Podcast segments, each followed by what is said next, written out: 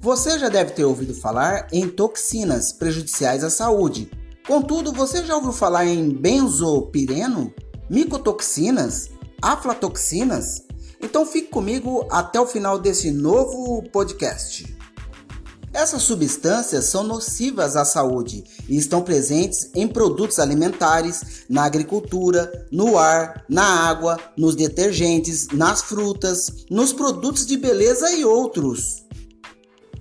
O benzopireno é da família dos hidrocarbonetos aromáticos policíclicos. Foi isolado em 1825 por Michael Faraday e é uma substância cancerígena. Traços dessa substância é encontrado em detergentes, conservantes, produtos alimentares, o plástico contendo bisfenol A, acetona, gasolina, o diesel, entre outros.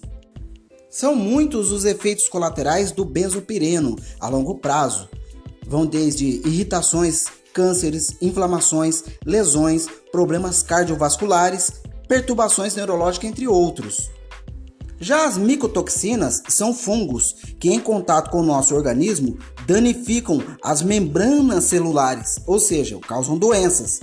Na agricultura, quando os alimentos são mal armazenados incorretamente, umidade e temperatura inadequados, formam-se os fungos, mas vale ressaltar que plantas, frutas, verduras e grãos já podem conter fungos e ao ingeri-los ficamos doentes.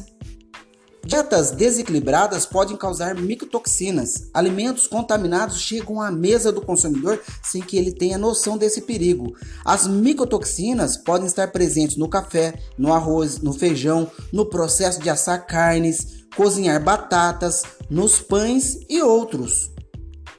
Segundo a naturopata canadense doutora Ruda Clark, podemos evitar essas contaminações de benzopireno, micotoxinas, aflatoxinas por meio da desintoxicação, fazendo uso de vitamina C em altas doses, vitaminas do complexo B, dando preferência, ênfase na B1, B2, B3, B6, B9, né, a B12, o Lugol, fazendo quelação, ingerir inhame, água, tomar água mineral de boa procedência, evitando cocção de alimentos que formam acrimalida. Quando você leva o alimento e ele fica com aquela crosta queimada, forma-se acrimalida. Então é bom evitar isso porque é uma toxina também.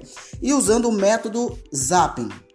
Pessoal, fico por aqui. Sou o Cezinha de Paulínia, técnico em nutrição e dietética. Até o próximo podcast.